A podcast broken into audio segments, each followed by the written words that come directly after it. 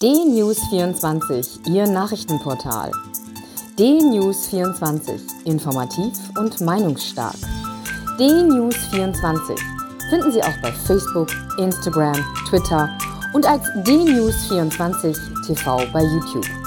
DNews24. Wir informieren, Sie entscheiden. Guten Tag, ich bin Uwe Matthias Müller und freue mich, Sie heute zu einem neuen Bericht aus Berlin mit Dieter Hapel begrüßen zu dürfen. Guten Tag, lieber Hapel, und an Sie die Frage, wie geht es Ihnen und wie geht es der Hauptstadt? Hallo Herr Müller, heute gibt es mal eine gute Nachricht aus Berlin. Am Dienstag wurde mit fast ungeteilter Freude das Humboldt-Forum eröffnet. Ab sofort ist das beeindruckende Museum mit seinen sechs Ausstellungen für die ersten 100 Tage kostenlos zu besichtigen. Wie in Berlin üblich gab es zur Eröffnung auch ein Häufchen ewig gestriger Aktivisten, andere sagen auch Spinner, die gegen die Eröffnung des Schlosses und für die Wiedererrichtung des Palastes der Republik demonstrierten. Trotz dieser Träume wird das Museum zu einem weiteren kulturellen Magnet der Hauptstadt werden. Nach dem Motto Strafe statt Motivation fordert nun die grüne, fordert nun die grüne Wirtschaftssenatorin Ramona Popp und die SPD-Spitzenkandidatin Franziska Giffey, dass Impfverweigerer für ihre Schnelltests selbst zahlen sollen. Statt die niedrigschwelligen Impfangebote, die sehr erfolgreich zum Beispiel bei IKEA angelaufen sind, auszubauen, drohen die beiden Kandidatinnen nun mit der Gebührenkeule. Und willst du nicht hören, gebrauche ich Gewalt. Der Kreuzberger Grünen Stadtrat Florian Schmidt, vielen als stadtbekannter Bürgerschreck bekannt, erklärte nun in einem Interview, ich war manchmal zu sehr Aktivist. Wie seine Bezirksbürgermeisterin Hermann versucht er seine Rolle in den vergangenen Jahren zu relativieren und zu verharmlosen. Auf die Frage Felsblöcke, die keiner mochte, grüne Punkte, die der Regen abwusch und Parklets, die keiner nutzte, haben sie nicht vor allem das Leben im Kiez gestört? antwortete Schmidt. Diese Beschreibung teile ich nicht. Felsen sind auch gefeiert worden als Zeichen gegen Falschparken. Die Parklets wurden regel genutzt und die Bürgerinnen wollen weniger Autoverkehr und mehr Aufenthaltsmöglichkeiten. Und zum linksradikalen Szeneobjekt Riga Straße 94 erklärt er, ich ärgere mich über die Aufregung um meine Person im Zusammenhang mit der Rigaer Straße, weil dieses Haus nichts mit meinem stadtentwicklungspolitischen Programm zu tun hat. Ich habe das Thema geerbt muss durch tiefe Gewässer manövrieren und verbinde damit keine besondere Leidenschaft.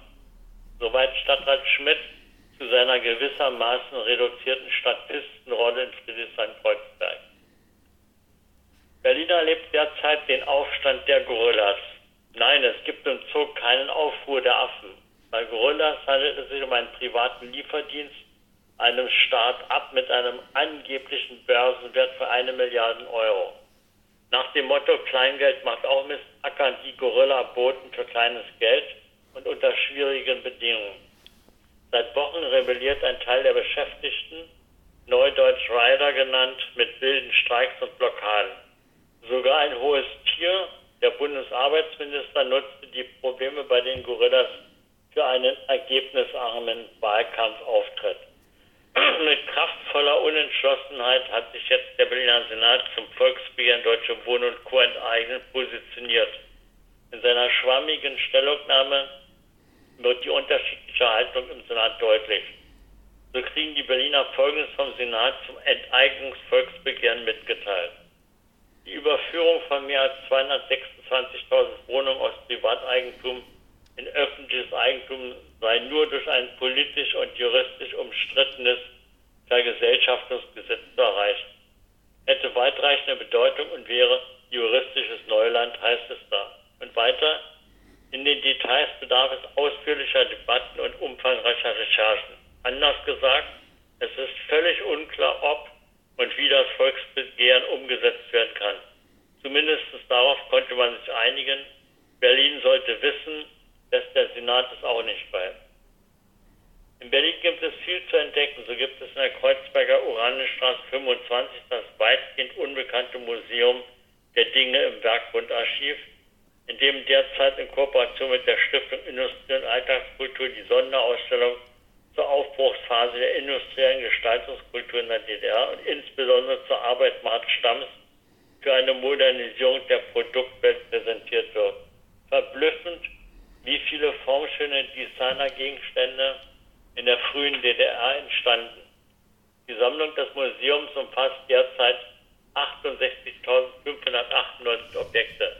Dazu gehören Dinge, die für die Geschichte der modernen Gestaltung wie Designstühle oder eine Frankfurter Küche sowie Gegenstände aus dem Alltag wie Picknickkoffer oder Salzstreuer prägend sind. Das Museum ist donnerstags bis montags von 12 bis 19 Uhr geöffnet. Man höre und staune. Als Erfolg wird jetzt der Start einer Machbarkeitsstudie für den Bau von zwei Fahrradparkhäusern in Haselhorst und Mahlsdorf vermeldet.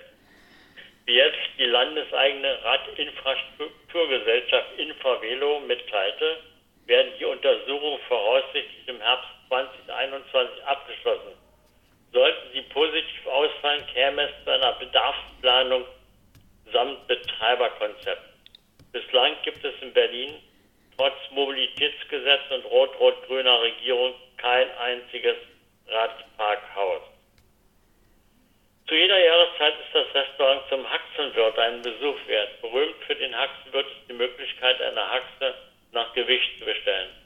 So kann man je nach Appetit klein, mittel oder große Haxen auswählen, die dann pro 100 Gramm 2,60 Euro kosten.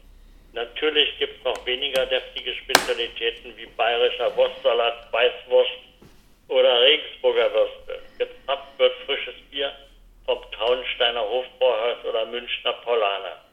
Das urig leckere Lokal findet man in Wilmersdorf am Hohenzollern-Damm 185. Herr Müller, kurz und knapp aus Berlin.